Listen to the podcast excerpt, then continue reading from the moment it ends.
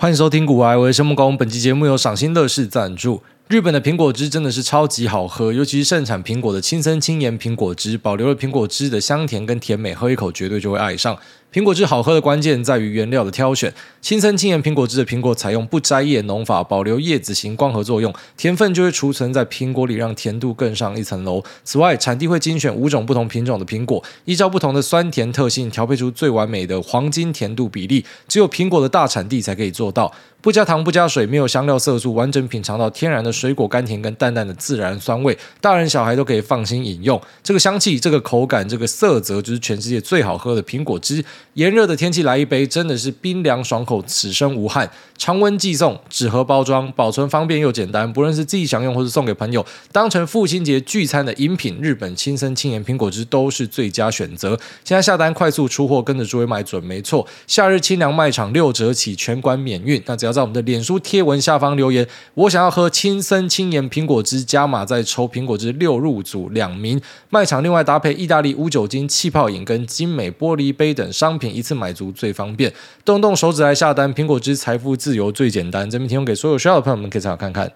好，那最近几年在生命中又获得了很多的感慨啊，就最近开始又密集就跑出门，其实有点后悔啦，因为我在七月多的时候真的是不小心接了太多的外务，就可能今天又要去跟谁吃饭，今天又要去出席什么样的活动，所以在八月的时候就非常小心的把一堆东西就排开。就是我跟大家分享过，我会在每个月去进行几次的 Yes Man 活动，反正就是以前你不会想去的东西。没有恶意啦，那不是说什么讨厌大家什么，就是你平常都不喜欢出门嘛，但是你故意要出门，因为可能会有很多新的发现。那我还是觉得这个做法很好，但是不可以太密集哦。有时候不小心一弄就太密集，像我这两个礼拜就是妈的疯狂的出门，然后出门到，哎，我发现妈的干那个社恐的开关好像被关掉了，你知道吗？就是有点那种麻木的味道。我跟其他在市场里面的体验很像，发现说狂跌会麻木，狂涨也会麻木，就是你会对一些东西失去感觉，失去感受。那反而就变成哎，好像可以密集的出门，已经没有什么太大的那种，就是你们每次出去就会想要立刻回家的感觉，还蛮神奇的。但是我不希望去习惯这样一个新的常态，我还是希望回到以前的生活。然后最近的几个活动其实都让我觉得有蛮多体会的啦。那首先就是我昨天跑去正成集团，他们在三创开了一家店。那老板 Jeffrey 呢，因为对我很好，所以要找我去，我就去现场，我帮他助威一下，就等于要冲个人数啊，想说哎，他们开店总是要人吧。然后发现说干超多人，所以其实有去跟没去好像是一样的。那跟老板聊天一下，他也介绍一些人给我认识，不然说像他三创的管理者，然后他说要听我节目，我不知道真的还是假的啦。但他说要听我节目，然后知道我很喜欢逛，然后问我都在逛几楼，我说都六七楼啦，反正那种肥宅楼可以去买公仔模型跟买电动的地方，是我最常逛的地方。那总之在这个正盛集团的发表会上面呢，他们就提到一个东西。他们讲说，呃，现在的老板哦，Jeffrey 呢，他是小邱，因为上面还有一个大邱，就是他老爸，他老爸上面还有他老爸的爸爸，那还有他老爸的爸爸的爸爸，就是他的祖父，他们是四代传下来的一个影视啊、用品的代理业者。那听到这边呢，就呼应到我之前跟大家讲的，啊，就干资本主义真是一个接力赛啦。你现在要去搞什么他妈影视代理，你觉得你要怎么跟这个集团干？除非他们真的是在一些东西没有做好，觉得说什么嚣张跋扈或什么，让你有切入的机会。可是你看小邱老板干他自己，又他妈超认真，而且他对大家都超好，都很客气。你觉得他会有什么盔甲上的一个小破口可以给你打进去吗？他们四代的努力耶。所以我想说，资本主义是接力赛，就这样干人家四代的努力，你凭什么他妈的一个什么念书念了十年，十年寒窗出去就要把人家干爆？怎么可能？不太可能啊！所以就仔细想想，就是说，干哇，跟我们留什么东西给我爸？对，可能有留一些东西给他，那东西也不多啦，跟人家比起来。那我爸有没有留东西给我？也没有留了。而且我爸以前很自豪，就是说以后什么东西都不会给你，我们死掉之后东西都要捐出去。他很自豪这样的一件事情。那其实这个观念也到我身上，但是我觉得就经过这些年看了一些东西之后，我觉得不能这样子。就是我要留一些东西给我儿子啊。然后所以我的想法就是说，我现在能赚尽量赚。那我赚到的东西呢，就是在之后会 pass 给我儿子，让他在起步的时候呢，可以有一个这种那采发的感觉，可以发的比较快一些。那这真的是必要的啦。先不要讲说什么啊，留东西给他，他可能会被宠坏或什么的。我觉得那很多都是想太多，穷鬼想太多。哦，穷鬼以为说他妈的全世界的富二代都是妈废物，其实不是这样。当然，富二代里面有废物，可是很多的富二代他就变有办法哈，再传给下一代，变富三代、富四代。当然，你说富可以过几代，这我不知道。可是我们不要去做太多想象，就觉得你知道，有时候看一些网络的讨论，看到头很痛啊。什么我认识的有钱人全部都开 Toyota，你妈你假小啦。对，有些想要低调会这样做，可是不是每个都这样。那我认识的富二代他们怎样赔掉，也不是每个都这样。就是假设我们今天真的可以把所有人都摊出来看的话，会发现当然，首先在美国的 S&P 500里面的上市柜的老板呢，啊，他们绝大多数都是白手起家，没错哦。但是呃，也不可以忽略，就是说，当他们起家拼出一个东西之后呢，它其实是可以传好几代的啊，没有像大家想象的什么妈的传一代就马上会败掉。那是因为我们只会专注在这样一个案例，就像可能上一集 Q&A 提到的，呃，我们只会专注在一些比较呃有戏剧性的东西，或是可以去引起点阅的东西。为什么媒体喂一堆他妈垃圾给你？因为大家喜欢点嘛。所以我觉得终究就是说，那、大家尽可能去跳脱那个轮回啦。你尽可能努力一点，你的下一代就轻松一点了啊！当然，你也可以选择说，妈的，老子就是不要让下一代爽，甚至是老子不要有下一代，我就是爽在这一代，那都是自己的选择啊。但是，像我自己的想法就是觉得，干我看了他们妈四代的努力，然后现在搞的这样一个规模啊，六十年走过一甲子靠北，那像我们家怎么办？呃，我爸妈没有这样的东西传给我啊，我爸妈的爸妈，他阿公阿婆也没有东西这样子传给他，所以呢，他们就是变成他们每一代都重新来过的感觉，你知道吗？可如果可以的话，我们当然是希望说让下一代可以走得更简单一点啊。那可能也是不知道，就是我自己的一些想法。但我我看了之后就很有感觉，我觉得说，妈，资本主义真的是接力赛，可以的话尽量接力下去啊。啊，当然，其实我们家去看那些什么呃，像巴菲特啊、Bill Gates 啊，就很多人还是会讲，或者什么伊隆马什么他老爸在南非有矿，就对他们严格上来说都不是很干净的白手起家。可是你要想，他的那个 Kickstart，就是他爸妈给他的一个环境，是他可能不太需要去担心钱。那光是这样子，其实就可以让他发展的不错了。那如果再有多的，就是锦上添花了。所以我觉得我们能够做的，也不用给自己太大压力。能够做的最基本就是，你至少让小朋友不需要担心钱，那他就可以因为这样子去做更多。呃，本来就是假设他要担心钱的话，他没有办法想，甚至是他妈不敢想的东西啊。好，所以其实像刚刚我前面提到这几个富豪，他爸妈本身条件就不差嘛。但是你说这个是叫做呃非白手起家吗？我觉得不是，因为他爸妈给他的东西是那样子，可能就让他在这个中产阶级里面算是中间偏上。可是没有想到这些人可以变首富嘛。哦，那个变首富，哎，我给你这样的钱，你也没有办法变首富啦。哦，当然这其实里面有很多随机性或什么，但我一直讲说，就是如果你可以给一个更好的环境。好像是那个 Jim Simons 他讲到的，他说他怎么样去进行这个文艺复兴呢？就是他给大家非常好的网络，很快的网络，很好的环境。他不要教这些聪明人怎么样做事情，反正就让你们有一个地方可以发挥。我把一些聪明的人放进来，那个自然就形成了。其实我觉得这个东西后来想想，觉得非常有道理。就是你只要可以提供一个很不错的土壤，上面长的东西，但有可能长歪掉，可能会。那长长一些很奇怪的东西，但呃，整体来看，我想想，如果我们可以拉数据的话，应该会长得还蛮不错的。我也看过很多相关的一些研究啦。那这是我的第一个想法。好，那第二个想法呢，是在一个饭局上产生的，就是那有一个朋友大号，他找我去参加了一个，就是他们几个好朋友的一个每个月会有一个聚会。那到现场去呢，当然这些人呃本身在业界在产业上可能都是一些知名人士啊。因为后来他们有拍照，然后就有人跟我讲说啊，那个是我前老板啊，那个是我谁。啊，反正嗯，我等于是去交朋友啊。他想说，哎，你来认识一下大家。我说好啊，就去一下。那在这个呃会上呢，我觉得大家对我比较好奇，应该说就是跟我聊天的人啊，对我比较好奇的东西，就是关于我节目的部分啊。他们在问我节目相关的东西。那其实这东西我觉得不是什么秘密，所以可以拿出来直接跟大家讲。应该说，我这个人其实没有什么秘密啊。然后基本上所有东西，可能除了痔疮有几颗哦，目前还没有长，但这个应该不会在节目拿出来跟大家讲啊。那除此之外，我觉得其他东西都可以讲。那其实我也非常自豪这件事情，就什么东西都可以讲。那这有一个好处啊，就是说你就不用演啊，因为演戏是很痛苦的啊。你可能一时间觉得说，哎，我自己包包装的很漂亮。呃，看起来很舒服，没有没有，那个后面都会业力引爆，特别在这个时代，我觉得都会业力引爆，所以就是不要包装哦。你是怎么样就是怎么样啊？到底这样子可以为人带来好处还是坏处？你就是欣然接受，只能这样子哦。因为我觉得你包装那是不长久的啊，我不喜欢做那种要花很多心力的事情。所以呢，其实很多东西只要大家敢问，我就讲哦。在什么 Q&A 人家问的东西，基本上我都全部都回答，然后知无不言呐。那我就稍微讲一下，可能多人对这有兴趣，因为我知道蛮多人可能自己本身创作者，虽然啊占比不高，但是可能有些人很好奇，觉得它这个产业是长什么样子。其实我们的 Podcast 到现在就还是会持续创新高啊，然后每年在四月就是会创新高，很神奇，不知道发生什么事。四月也是一个神奇的月份啊，四月的时候呢，这个点月就会拉一个新高出来，所以整个看起来就像是一个呃稳健成长的一个好公司的味道啊，就是底比底还高，高比高还高，底底高。哦，那高高高哦，类似这种感觉，所以呃，整体看起来就是持续的在维持一个成长，所以不是像很多人想象的，就是说在这个那 Podcast 其实越来越少人听，不是这样，应该说那个高速成长期可能已经过去啊。可其实每个产业都是这样，然后就是说像类似现在的 AI 也是嘛，你可能我自己的猜想啊，你只会在这一两年看到这种 AI 的全面性起涨啊，但是之后 AI 还不会持续发展，会啊，那 AI 的好公司还会持续出现，会，但是你应该很难看到这种全面的。估值 re-rate 啊，这应该就是之后就不会发生的。所以这有点类似说流量红利啊，因为它是第一波，所以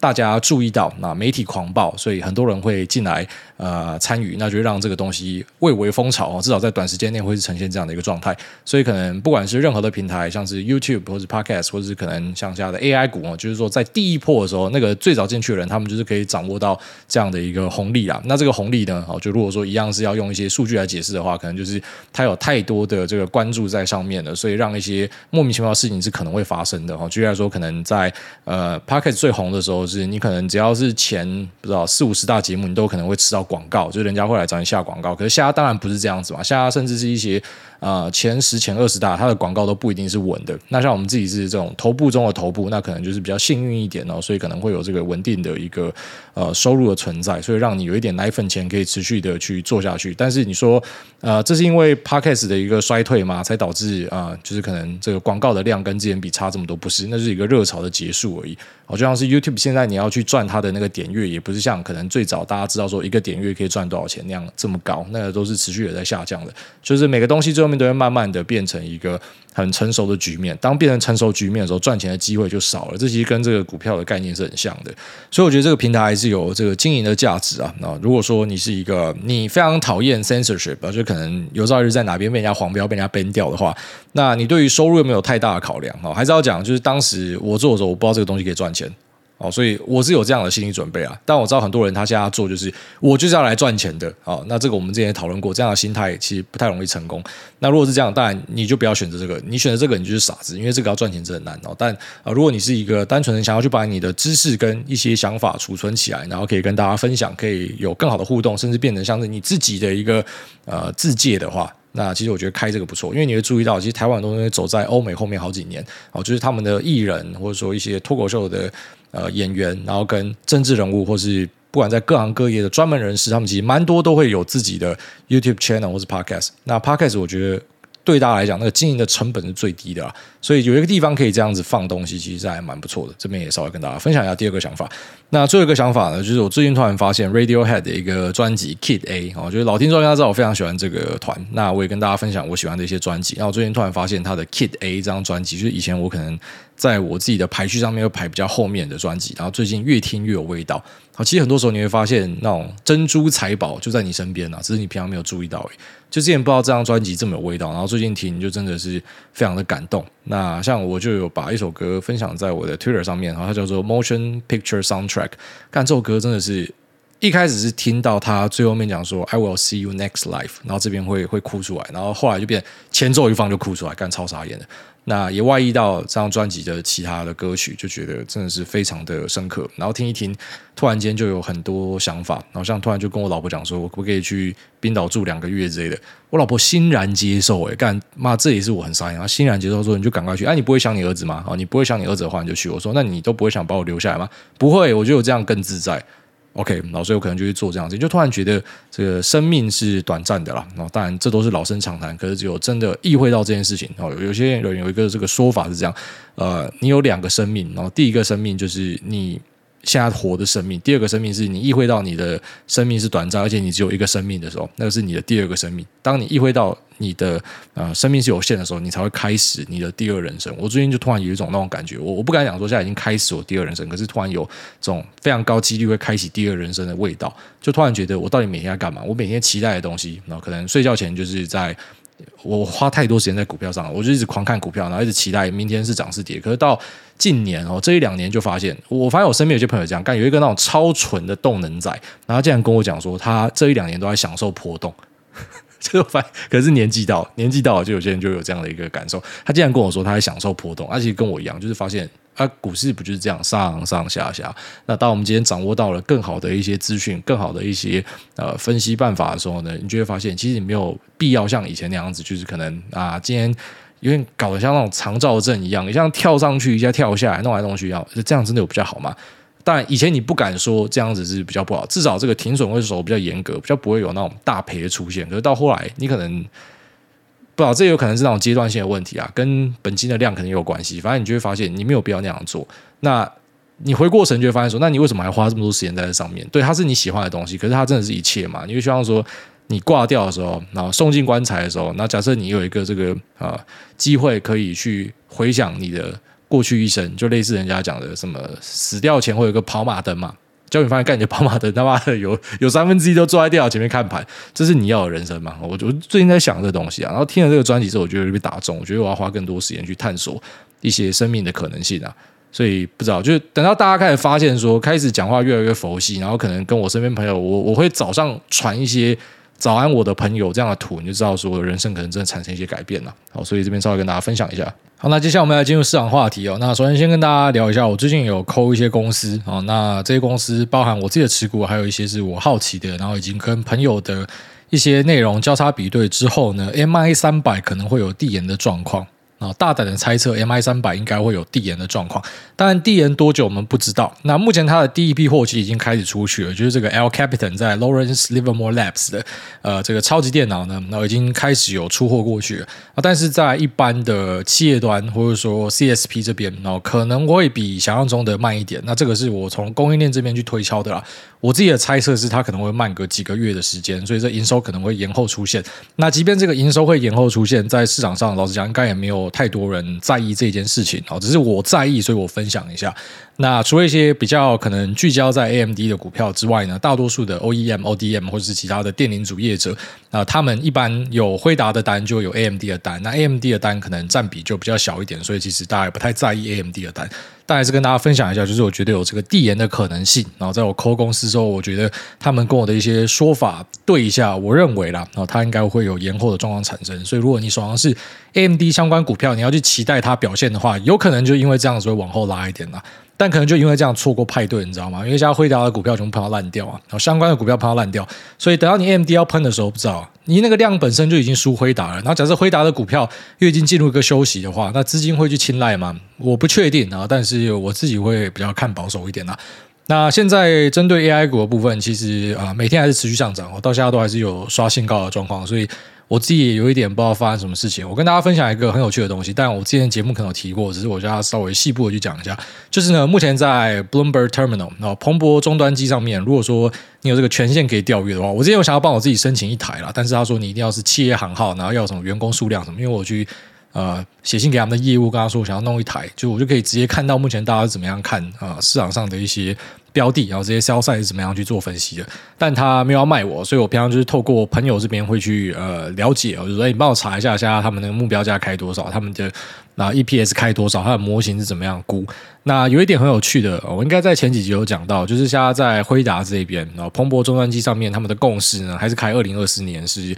EPS 十块，然后 Data Center 的部分是翻一倍的营收。那这其实是远低于我们目前在供应链所看到的一个东西。好，所以我说要去帮股票估值很困难的一点，就是难道现在美国人这些都是白痴吗？就他们真的没有看到吗？那虽然我一个朋友跟我讲说，其实老实讲，全世界只有台湾人会用这种 button up 的方式从供应链这边去回推，就是像这一家公司可以赚多少钱？因为我们本身在供应链上面啊，然后而且非常高度密集的聚焦，所以我们知道很多数字，只有我们会这样推，所以可能美国人真的是 delay，然后有可能。那我就拿这个来做举例了啊，就是说他们目前算辉达二零二四年是十块嘛，那我们这边算是不含其他的业务，只算它的 data center 就三十块哦，就三十块，因为我们的推论依据就是它目前的一个单价，算上 coas 它要投的一个片数啊，它就是可以赚这么多的钱，所以。我不知道，就可能八月多的辉达财报开出来，假设它 guidance 往上拉，并且是 beat 上一个财报，那我其实认为 beat 的几率超级高。那如果是这样的话，可能我们就会看到这个 Bloomberg Terminal 上面的数字会去做一个修正。但从这个例子，大家都可以得知说，其实我们就是在市场里面去找寻各个还未效率的地方了。然后虽然在这个案例上面，我是很难相信大家不知道，我觉得可能就是还没有完全上修，但是其实市场上很多资金，不然像台湾人有去炒美国的股票嘛。其实可能就已经帮他们在做一些这个估值的调整了，然后只是可能报告还没出，那报告出会怎么样？这可能就是后话了。但以我的角度来看，然后就是我即便知道说我们自己算出来的数字是远高于目前市场上的共识，可是我也是没有去使用像一些朋友大量的扣，我就是拿现股，现股二十五趴到三十趴之间，好压在这个地方，长期都是这样子，所以不知道就是每个人你可能针对一些数字有不一样的看法，所以像我们家可能得知说这个 AMD 的。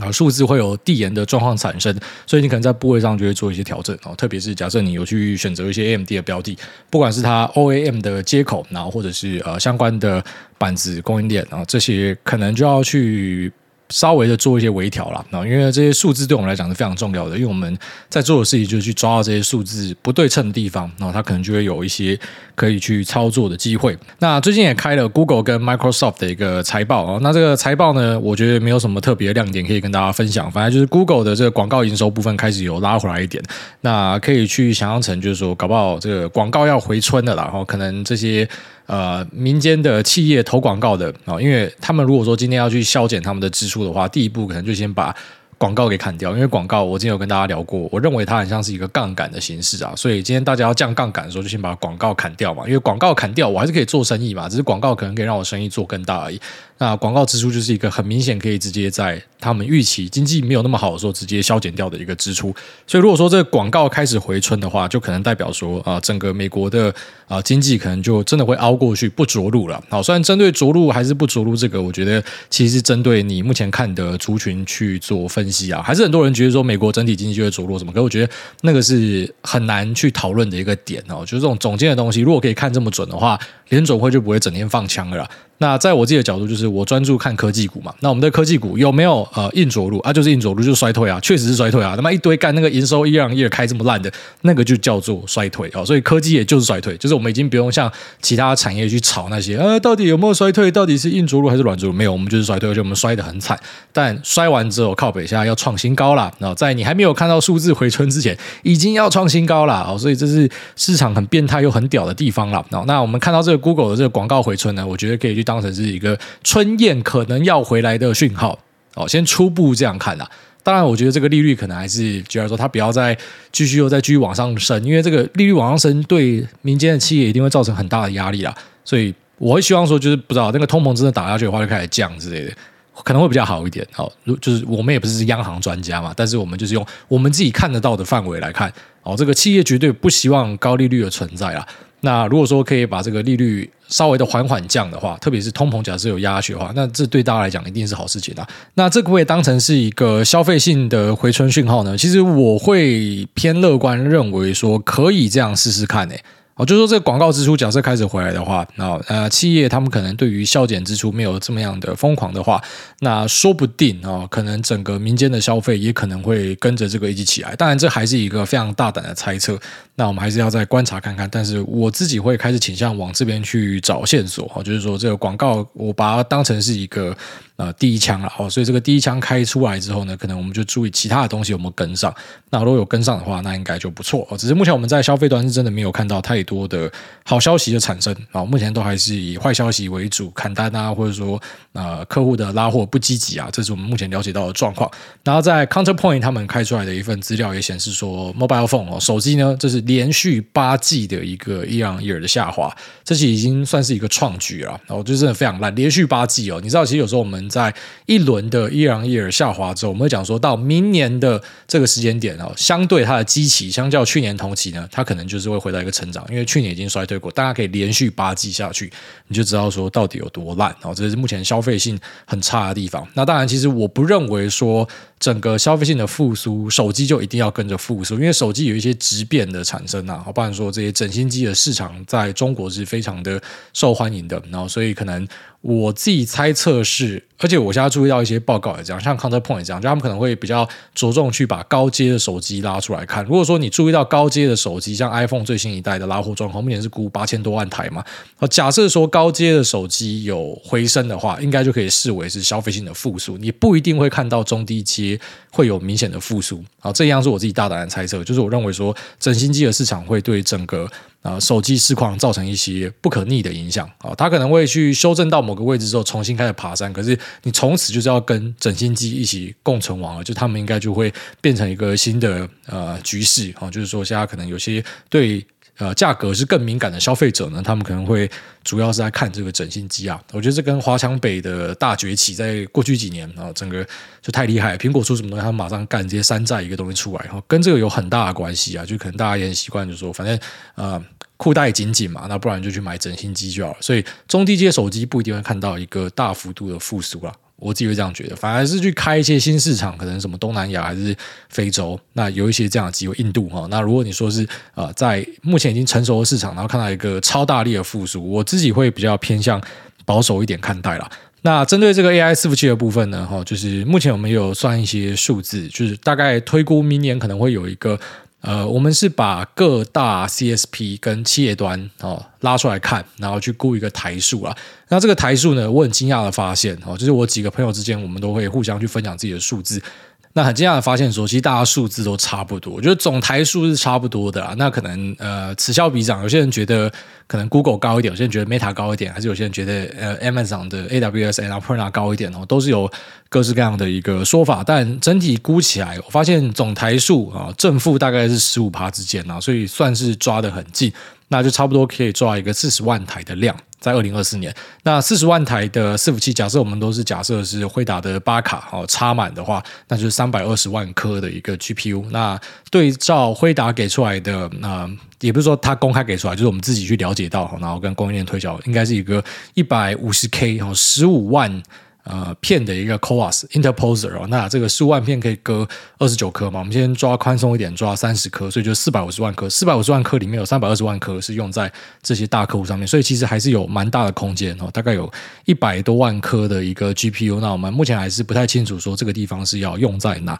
好，所以其实你会发现说这边又产生一些数字有趣的地方嘛，因为我们前面可能是很。明确的知道说，辉达应该是有办法去开那样的一个数字，就是这个 interposer 量呢，应该会直接用到一百五十 K 哦。这个其实，在市场上很多人之间都是共识。我们也是用这个数字去得知说，辉达的那个 EPS 是严重低估。可是，如果你今天是用企业端加 CSP 的呃出货量去预期，哪怕说像我们提到的 Omniva 跟 CoreWeave 啊、哦、这种要以租借为服务的公司，我们都把它算进去了。那然后各家算出来的数大概是四十几万台，所以就会发现说，其实是有一个 gap 存在的，就是辉达的这个 gap 它是要卖给谁？当然，其实还是有其他的客人啊，哦，可能还是有。不知道一些比较小型的客人加一加，但是可以吃掉这么大的一个比例吗？不一定。所以其实目前有在一些然后偏业务端的朋友这边去了解到说，其实他们也还在想说，哎，目前是大家都在排队在抢，没错，因为现在是一个这个呃供给的那个瓶颈到了，卡住了。然后但等到这个供给都过去之后呢，它可不可以呈现一个稳定的成长？大家持续拉这个啊、通用型的 GPU 来做 LM 训练呢？这个是未必的哦，哦，这个是未必的，所以。我们虽然一直以来感觉都在抛利多偏多，然后对未来都是很看好，但是其实。我们节目呢，长期也是会呃，反正就是就事论事啊。我今天看到数字是怎么样，我直接跟你讲的数字。所以，即便它听起来像是一个隐忧，呃，不符合可能我们对于 AI 的预期，我们觉得它很好，但是我就会直接把它公布出来，我就让大家自己去选择采用，说哪些东西是你会看的内容啊。所以，就是假设我们今天用呃台数来算的话，会发现说它跟预计的 interposer 可以分割的晶片量，它是有一个 gap 存在，就是这个 gap 它要卖给谁，这是一个很好的问题哦。那。我们是不是真的有看到一个杀手型的 AI 应用出来，让大家一定要这样做呢？目前没有，目前比较像是百花齐放。好虽然其实都很强，都有这个呃大量的训练的需求，只是有没有某个东西是已经正式的影响到我们生活，然后让大家一定要这样做，可能比较偏向这个广告的 AI 投放啊。哦，因为其实像。呃，Google 也有提到说，他们其实现在有很多的广告都是在使用 AI 去做推播嘛。其实这大家都知道，跟 Meta 一样，所以广告可能是一个在第一线应用直接会用到。可是其他对于像什么呃 Microsoft 的 Copilot 哦，大家说这个对于生产力会有革新，我们相信会。可是到底实际上数字可以给多少？我们可不可以看到一个明显的未来的三年它有一个怎样的成长性？这个都还是在推估中。好，所以。我虽然一手给一些好消息跟数字，但一手我也给出一些，因为我们一样是去推这个数字，然后发现说它有一些落差的存在，所以这些落差不会就成为后面假设要去修正的话的一个理由呢？那它是有机会的啦，所以稍微跟大家分享一下。那最后面讲另外一个我觉得北烂，就是我们有跟大家聊到这个 Omniva 这家公司嘛，它是中东啊、在后面支持的一个要做伺服器租借的公司。那其实他有一句我刚刚跟我股友聊天讲到，刚好我觉得很北烂，他就丢那个嗯。就是现在油国他们想要去挖在法国巴黎踢球那个叫什么，长得像忍者龟的，呃，姆巴佩啦，他们要去挖姆巴佩来踢球嘛，然后开的那个薪资超级高的，然后就会发现说，你知道，其实对这些中东仔来讲，他们的预算真的是无上限啊。就是他们现在去搞这个资料中心，有没有可能他们其实在 FOMO 是有机会的哦？就是举例说，我知道有某一个酋长国，他们现在要去搞。这样的一个东西，好，那可能阿布达比它也有一个叫 G forty two 的，好，像也是要去搞这个大量的算力，所以你就想，如果这些酋长们他们彼此之间发现，哎干，他的这个算力比我高，会不会他们就进入某种程度的竞赛？就类似说，哎，我今天开。一个最新的蓝宝坚尼，然后你又开什么样的东西？就他们会有那种军备竞赛，你知道吗？然后今天只是这个军备竞赛变成是算力竞赛，就像这个球员的竞赛啊。我今天想要去挖梅西，我想要去挖姆巴佩哦，那他们就是反正钱挣的太多，就拿出来花。所以这个其实衍生很多讨论呐，就是说，哎，如果说这些中东酋长他们是不计代价的话去拖这些算力的话，呃，即便他可能就是终端的客人都不一定有找到，但因为他们钱挣的太多，他们要去图一个石油的转型，他们把这些钱都砸出来，其实超可怕。所以真的不能够低估油国的一个决心呐！就如果要真的砸下去的话，即便这个效益很差，可是你要想，他钱就真的太多，他根本不在意。所以像我朋友讲的就很北，然后说，你知道这些伺服器每个都可以用姆巴佩当单位哦，他这样子做不就是四个姆巴佩而已？这个样做不就是十个姆巴佩而已？对我们来讲就小钱嘛，就干这真的是小钱啊！所以，不然说通膨也可以有一个新的讨论，你知道吗？像这些油国，他们大量的钱，你知道他们以前可能都是囤钱，然后去买一些奢侈品，不会打入大家的圈子，不会去影响到整体世界的经济。可是他今天开始把这些钱丢进去，啊，像这种会直接面对到企业端跟消费端的投资，他直接大力的砸进去，他把他在呃卖油赚到的钱拿来搞这个资料中心，拿来搞球队，哈，然后可能拿来搞一些消费性的东西，诶，那可能很可怕，就这个通膨搞不好，因为这样就压不下去，有没有可能？但因为他们钱真的太多，然后或者说世界指数因为这样子回不去，有没有可能？因为它其实是有一个新的玩家出来，他们是一个古老的财富，他们非常的有钱，然后这些钱以前可能不一定会出来跟大家抢，然后现在他全部都要出来跟大家抢。所以可能你过去预期的报酬率是这样，可是今天这个油国钱灌进来就不一样。就像说今天这个台北市大家都预期说，目前出租投报可能是啊在蛋黄区可能就是一点多趴，油国钱灌进来一点多趴，妈干他把它灌到剩下零点几趴也是有可能。哦，就随便一个举，但他们不会来台北炒房子啊。这我意思就是说，你要想象说，就是市场上有一群人，他们是不计代价的把钱撒出来，而且他们可能彼此之间有一种。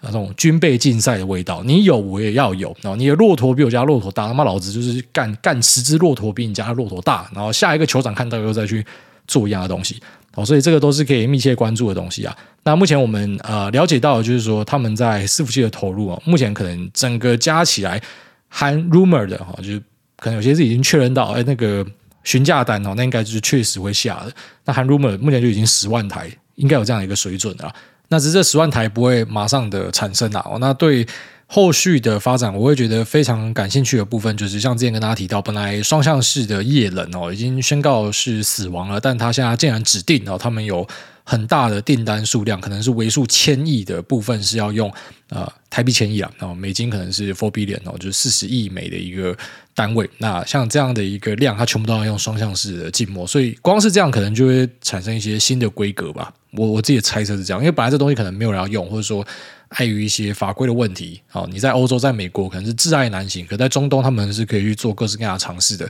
那台湾的供应链如果说做出了一套 SOP，是可能会套用给其他的。呃，公司去使用，或者说，因为这个双向式的东西，本来说它是 PFAS 物质嘛，是有污染的，所以呃，可能因为这样子，他们不想要去做。但是你要想，现在如果有客户就是有这个需求，他砸一堆钱，那你说会不会诱使 3M 去开发某种新材料？虽然现在听起来可能很科幻，就是干你要怎么样莫名其妙去开发出一个新材料？可是我觉得钱真的可以使鬼推磨了，搞不好就真的就他妈就想出一个新的材料。所以有时候在市场里面，我们说不要去把话说死，就是这样，因为很多的变数真的都会超出大家想象啊。好，那这期节目先聊这边，接下来进入 Q&A 的部分。第一位现买现套，他说：“问汝曰汝才皆于股市内，孤想知道汝如何提领生活所需费用，谢汝孤自少帅否？”一点都不帅，不知道这有什么好问的。妈的，这股市又不是像房地产没有流动性，你要钱你就卖一点股票就好了。而且基本上像我自己根本也是不太需要卖股票，因为我们平常在做买卖的时候，因为基本上每天都会有交易的东西嘛，那它就是会有这个不停的交割款要进来要出去，所以基本上就要说我知道我这个月像我这个月的信用卡卡费加起来就差不多四十几万嘛，因为我跑出去玩呐，然后又有买健身房会员或什么的，好，那四十几万的卡费，那我就在某一次的交割，我知道我要付四十几万的卡费出去，我就少买一点东西就好了，所以就是说，在你买卖的时间点，你就莫名其妙，就是连那这种被动就扣出去，你就知道说，呃，我一部分的款项要扣起来。啊，如果说你不是像我这样子在呃比较密集交易的，那你不就卖一点股票就好？股票是随便点就直接套现的，所以我我不觉得这个是一个很很困难的事情哦。除非说你的资产都在房地产，那可能比较难套钱出来，可是你也可以去用呃押房子贷款的方式嘛。好，所以。我觉得这个资产的转换在台湾或者说在我们目前的社会上，它没有大家想的这么困难啊，很简单啊，不是说什么你钱都放股票就是完全拿不出来，没有这样的东西。下面有这个台中进药王，他说想要天天 K 炮。诸位安安第一次留言，因为有些问题要请教。一，去年跟七年的女友因为远距分手之后交了新女友，原本以为可以一帆风顺，疯狂做菜，结果发现频率依然几个月才一次，故弃权挂号沟通无效。为了小弟弟的幸福，我该怎么做？到处约炮，随抠即到，或是诸位有什么秘籍可以一眼识出爱干炮的漂亮姐妹长相厮守？二，最近工作三年，职业倦怠，该放弃月薪十几万的工作去创业吗？如果失败，回去工作薪水可能会打七折，还负债。感谢梦工 Lisa 老公，祝全家 Noah 以及球狗平安喜乐，圣诞快乐。好，他讲的那个第一个问题，要怎么样一眼识出爱干炮的漂亮姐妹？其实这个问题我有想过，我想过说，在世界上有没有一个方式，是我可以去探寻当事人的真意？然后这个念过法律的应该要知道这句话，就是我要去知道。你的这个想法是不是跟我一样吧？我们的意思表示是不是一致的吧？不要说什么你想 K 炮啊，其实我不想 K 炮，我去告你，或是我想 K 炮，可是你不想 K 炮，然后你跑去告我，就就很难看。就是当然世界上很多变态啊，就要说那种一见面就直接问你说 special gamble 啊？那像这种就是有问题嘛，你活该给人家告嘛。只是我意思是说，你总是要有一个方法可以去探寻。就是我也没有恶意，你知道吗？就是我也是一个有自制力的好男子或者好女子。那如果你不要的话，我绝对不会对你做什么事情。那我们有一个。礼貌的方法可以去探寻你的真意，所以我不知道后来可能，我想现代人开发出来的方式就是要不要到我家看猫吧？因为要不要到我家看猫这件事情，后来就是大家都已经知道，反正他就是要 要去这个约炮的一个呃建议嘛。那如果说你答应的话，可能就可以视为说两造的这个意思表示是一致，但实际上还是有些变数啊。只是应该就是八九不离十，或是像国外发展出来，就是你要不要来我家 Netflix and chill 嘛？那也有很多的。呃，短影音就是拍给你看，Netflix 的那个呃节目播下去，你才听到那个噔噔，也不是噔噔，他那种咚咚，就他他开头有一个那个配音，才听到那个配音，两个人衣服都脱光了嘛，因为其实那就只是一个背景而已，你只是呃借由看影片，实际上你是要跟人家做爱，那你就是跟人家讲说，哎，来我家 Netflix and chill，所以应该是要有一个文明的方式去讲这个，然后大家都知道说，其实你就是来约啊，只是我讲这个，我也不让你觉得冒犯。那到底有没有一个什么公道的方式，是大家都知道这个就是要约？那只是又不会被冒犯，我后来想一想没有了，他也是比较含蓄一点的，所以可能就是去举一些那种邀约式的东西，然后让人家知道说，来你家当然不会这么单纯，那就可以当成是第一关吧。我我自己的猜想是这样，但这个因为我不是专业了，没有办法跟你讲哦。然后在过去的历程之中，其实我也没有太多这样子的一个需要，所以我只能够跟你说我自己。你知道，有时候在浴室洗澡的时候，就会产生很多很神奇的想法。就这是我其中一个浴室洗澡的时候想到的想法。那不然，我觉得这题可能要由我们的地方姐妹们哦，就是你们可能到 IG 跟我讲说，到底女生觉得怎么样不是被冒犯？因为男生在这方面被冒犯的几率很低。好，当然其实男生也会被性骚扰，这个是肯定的。可是其实男生。至少惯例上来说了，那就是大家比较不会这么容易觉得说是被骚扰。基本上，呃，男生只要在一些特殊的状况之下，都可以母猪赛貂蝉啊。就是今天就算是一只母猪，他们也觉得没问题啊。可是。女生就不一样，女生挑男生可能就非常小心嘛，所以男生就是长得不好看的，或是没有什么特色的，然后敢乱讲话就会出事。可是女生你长得不好看，你乱讲话你也不一定会出事。好，这个就是世界上的一个真相啊。所以呃，不知道就可能还有一些女生的朋友，看我们的一些听众有没有什么样的建议吧？就是什么样的方式去问你，去探寻你的争议，你不会觉得被冒犯哦。就是反正我不想要，我就拒绝掉，那我也不会觉得说这个是很很猥亵、很变态、很难呐。其实我觉得最后面都是看脸啦。那再来讲这个。呃，工作三年职业倦怠，要不要放弃工作去创业？回来的话，薪水会打七折来负债，这有什么好问的？当你会想问的时候，代表就是你还没有准备好啊。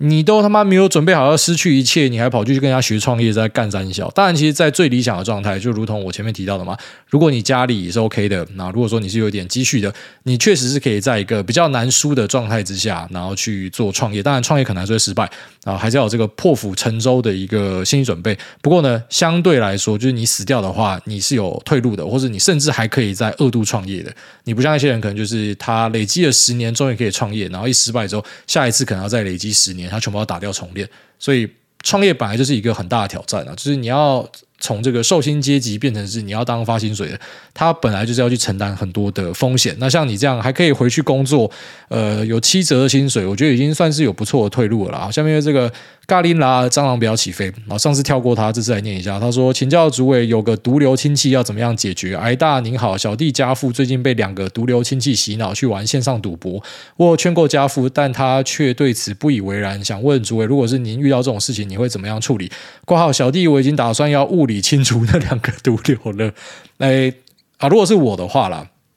呃，我八九不离十也会跟你一样啊、就如果说我发现我的家人他受到不好的影响，那我试着从家人这一端去解决，解决不了的话，我会试着去解决别人。那只是这个解决别人的方式，这一个公开场合我们就不好把它拿出来讲。但其实有非常多的手段可以让这些人就再也不会来骚扰你爸爸。要稍微动脑一下，然后最好的话就是要有一些这个有利人士的帮忙哦，然后去理解一下怎么样可以让自己呃不要被牵连哦。当然，其实。尽量不要去使用所有暴力手段啊，但其实是有一些方法可以做到这样子的东西，就是让他们不要再来骚扰你的家人。但我觉得最终还是要去把爸爸的观念导正回来，因为我觉得到最后，我自己的观念会比较偏向说，你知道，其实每个人哦，你都是一个自主的决定体。就是所有的东西应该都是因为你决定要发生才发生。就你可以讲说，对你受到坏朋友的影响，所以你更倾向去做某些事情。但呃，没有人压着你的手去赌博嘛。如果说这两个是直接拖着你爸去赌博的话，那当然这两个就直接把它处理掉就对了。好，那只是如果说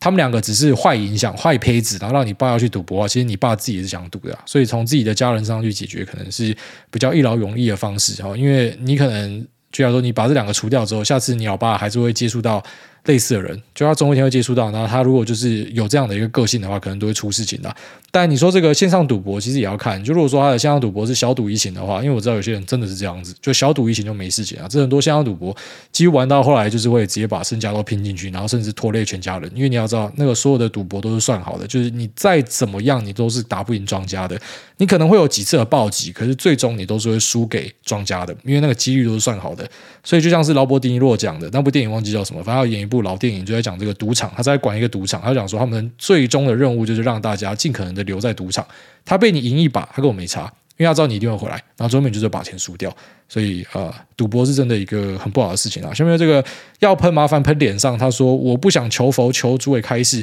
小弟只有个疑问，诸位在换汇入金的时候会在意美金的高低吗？小弟我一直很担心换汇换在高点挂号，毕竟现在是升息阶段，以后赚了股价却赔了价差，我这样是不是心态有问题？还是说有哪里没有想通？求诸位开示。那题外话，Post Malone 那天如果可以跟主委拍到照，那钱真的是花的值得了，啾咪啊！非常感谢这样的一个抬举啊！当然就是妈跟 Posty 自拍就好了，甚至捡到他的烟蒂，这才是最重要的。跟我自拍那个没有什么，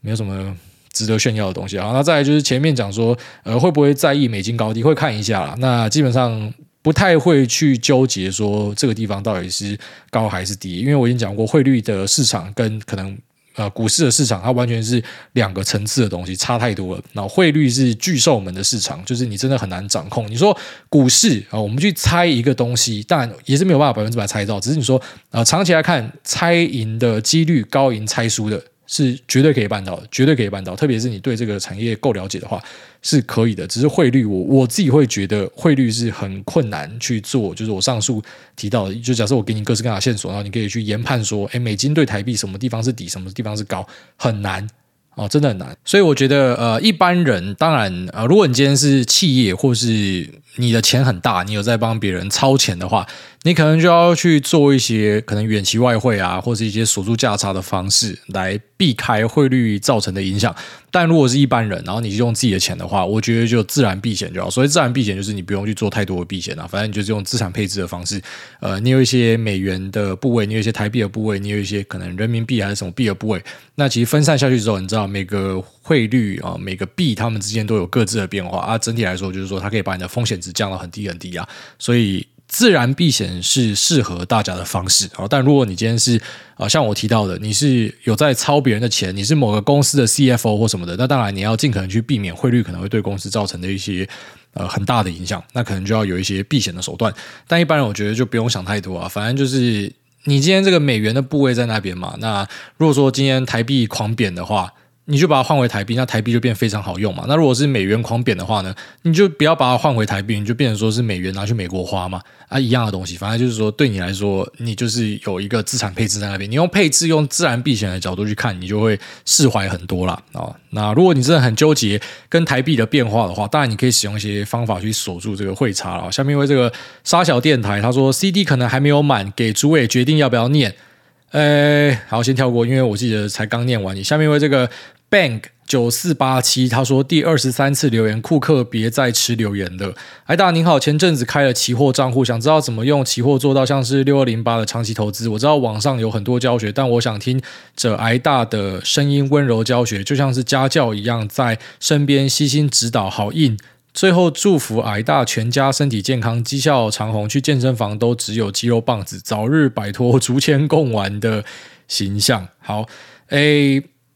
这样说啊，六二零八它对应的东西就零零五零嘛，就台湾的五十大嘛。那零零五零有零零五零的期货，那只是在我看来，我不会这样选择。就是你假设已经开期货户的话。你不用迁就于台湾的五十大，你可以直接买全市场，所以直接买台指期就好。你直接使用台指期当成是一个长期持有的对象就可以。然后之后呢，每个月去做转仓哦。当然你也可以选择，呃，在你买入的时候就直接买可能一年之后的远期的期货。只是呃，经过我自己的推敲，当然可能我没有把整个股市的历史拉出来看，但是我自己几年来的观察，我认为其实你在每个月自己转仓比较有机会吃到更多的一个逆价差。然后所以。每个月就是挑个时间，然后固定的去转仓，我记得要一路转下去，那它就可以取代像是六零八或是零零五零去做长期持有台湾的全市场，也不是说完全全市场，只有那个上市公司啊，但其实已经是八九不离十了。那我觉得那个呃概念上是差不多的东西啊。那要记得这个保证金不要放太少，就要说你使用这个呃一口的大台的话。那它一点是两百嘛，所以两百去乘以下的指数，假如是一万七千点的话，就是三百四十万。你放三百四十万的保证金，就等于说你是没有开杠杆。那当然你不需要呃放这么多保证金在里面嘛，因为指数不会在短时间内直接跌到归零之类的。所以你可以选择，就是说我先放三分之一的保证金在这，然后三分之二拿去放什么高利活存之类的，所以就可以额外再白嫖一个活存出来，然后外加逆价差的一个点数，还有这个市场的贝塔值，其实你会多赚很多哈，比起 ETF 啦。所以各有各的好坏，它可能会比较麻烦一点，要去变动，可能会一些人性的纠结。但呃，算下来，我自己是觉得会比 ETF 划算。那当然还是要看你的可能持有的成本哈。举例说，像有些人一口是多少钱，那个也也是不一定的。我一口，我记得有大台一口好像是三十块四十块吧，然后股期是十块啊。所以你自己的这个交易成本也要把它算进去，然后看哪个比较划算，就使用哪一个。当然，那个差距可能没有到很大了，就是说一些比较纠结的人可能会算一下，像我就是会算一下。所以你使用台指期哦，或者说呃不一定要大台，小台也可以哦。小台的合约价值就是直接呃变成是四分之一，那这都可以是视为是一个长期持有可能台湾的整体市场的一个做法。好，那它的这个玩法呢，其实就会比较复杂一点，但可能会带来一些额外的好处哦。下面有这个赞格威小八，他说：“人生导师是您，艾大您好，我跟女友交往了一年多，本身跟女友收入稳定，自己也觉得到了该结婚的年纪，想询问癌大有什么厉害的求婚方式可以推荐？自己从小喜欢看棒球，感受棒球场的气氛，女友也会一起去看球，希望主委祝我抢得到明年在韩国举办的大联盟海外开幕战。”道奇对上教室的门票，也想在大联盟比赛的现场顺利跟我女友求婚成功，也祝福诸位全家平安。好，不是很想要泼你冷水啊，但你这个就是犯了一般我们那种怎么讲？就像我现在我自认啊，我应该算是中高阶的肥宅，就是我还是有肥宅的特性，可是我比较懂得在社会上生存。你这个就是初步肥宅而已，就是你家就是肥宅初心者，而且你的做法很很差，就是你自己喜欢棒球，可是你女友不一定喜欢棒球啊。他可能只是喜欢跟你去看棒球，重点是你就如果说你让他选的话，他妈他根本就不会想要跟你去看棒球。就像是我让我太太选的话，她一辈子都不会去冰岛。她是因为我喜欢，她才跟我去。所以你在一个她不一定喜欢的地方，她搞不好只是为了你去，然后去求婚，然后你自己觉得很浪漫，但其实超白痴的。其实你自己想象的是。不知道你可能是想要你的女友在棒球场跟你求婚，你会觉得很高兴吧？所以你就想说，那这样子我对她做也会很高兴。这是我们讲很常犯的那种低阶错误，就是你以为你在用一个很好的方式去照顾跟爱别人，实际上你要的东西跟别人要的东西不一样。你是把自己想要的东西然后套在别人身上，所以这个会犯一个就是很很初阶的错误，我觉得不太好。应该是去了解一下啊，女友就给她一点尊重，然后他喜欢的东西是什么，然后去在她喜欢的地方跟喜欢的方式下做求婚，我觉得会是更好的做法。然后比起你拉去棒球场。你其实想要的是妈的，女友在棒球场跟你求婚啊，你懂吗？所以那不是你女友要的东西，你还是以她为主会比较好。下面因为这个拉链没有卡到机，他说想请教主位有关 Me Too 事件的看法。所以你好，最近 Me Too 事件闹得沸沸扬扬，一堆男艺人、公众人物都被波及到，因此想问看看主委，您比较喜欢雨都公子苑、Ryan 还是安斋拉拉呢？啊，这题可能恕我无法回答，就不要真的。我老婆会听啊，不要不要这样害我。下面为这个电动树懒胶、塑胶懒，他说五星吹捧的老听众又来吹了。诸位安安可以模仿电动塑胶懒觉的声音吗？认真问一下好了，诸位怎么看氢能引擎应用在运输上，或是氢能的未来发展呢？每集都会听个三四次，直到下一集的出现。每重复听一次都有新的想法。感谢诸位的经验分享，全家喜乐幸福。这个电动塑胶懒觉，我不知道它。有什么样的声音没有办法模仿哦？那再来说，呃，氢能源的引擎哦，当然它在实物上目前比较常看到，就可能在大型的货车、卡车哦，是有讲说可以使用这个来达成呃一个很不错的效果。那在轿车上面就是有注意到，像是 Toyota 的 Mirai 哦，它这一款就是去使用氢能源的。那只是说氢能源它跟呃，battery electric vehicle 就是 BEV 呢，它其实是有有种那种竞争关系的感觉。就我们刚刚讲到这种大卡车，可是像特斯拉有推出 Semi 嘛，它使用电池的。那像一般的轿车也是有在使用电池的。所以，呃，我目前没有办法很明确的看得出氢能源它有一个很好的发展前景。我只能跟你说，有些业者在推了啊，你相信你就可以去买它的东西。可是，呃，我觉得相较于，觉得说像这个电动车，那。电池的车子，他们其实比较明确的可以去算出说，诶，它可能到某个阶段，它的那个成本可以降到多少，可以让大家用多少的呃钱去负担，那在这个能源的转换效率可能会更好，或什么，这个是算得出来。是氢能源目前是比较困难啊，所以。呃，我觉得它比较停留在一个本梦比想象的空间呐。那有些企业可能会去做，但是我无法给你一个比较明确的估算。那下面一位谢梦恭喜发财，他说：“盐酥鸡必点，梦公安听到上一集分享爸爸经，为您巨大的转变替你感到非常的开心。可以告诉我你咸酥鸡必夹什么吗？夹什么东西才不会被骂娘炮？最后祝节目长久，可以陪我到退休。挂号今年二十岁，诺亚生孩子。挂号从梦公老公听到变梦公爷爷爱你。”啊，呃，四十年有有点久，不知道。好，那那个咸酥鸡的话呢，我自己比较喜欢的啦，我喜欢要有一点那种口感的，所以像鱿鱼，我觉得蛮喜欢的，那种炸的这样酥酥脆脆的，呃，不要那种鱿鱼很粗的那一段，要那种细的那一段。我觉得细的那一段，然后外面裹了那个面衣之后，炸的那样酥酥脆脆，吃起来蛮过瘾的。那再来，我很喜欢吃各式各样的内脏，还有鸡屁股，我知道很多人不敢吃。不敢吃鸡屁股，就是那干真是臭娘炮。呃，鸡屁股跟鸡心哦，这都是我喜欢的东西。那鸡皮以前喜欢，可是后来觉得那个就是在吃油，就没有这么喜欢。然后再来可能就是豆干吧，豆干也蛮喜欢的。那以前可能也喜欢米血，但后来不吃米血是因为那个淀粉太多，反正不喜欢那种淀粉太多的东西。虽然讲这个很白痴，就是干你都已经在吃咸酥鸡了，你还他妈还想那么多，但就是避开。所以像早期也蛮喜欢吃米肠的，后来米肠就没有了。所以最主要还是着重在一些这个内脏啊，然后还有一些。呃，有口感的东西啊，那再来就是九层塔。虽然九层塔这个炸的功夫非常重要，有些没有弄好就变成那九层塔全部都是油，还有些可以把它炸那样酥酥脆脆，所以那边嚼九层塔就蛮过瘾的。大概这样好，那这里节目就到这，拜拜。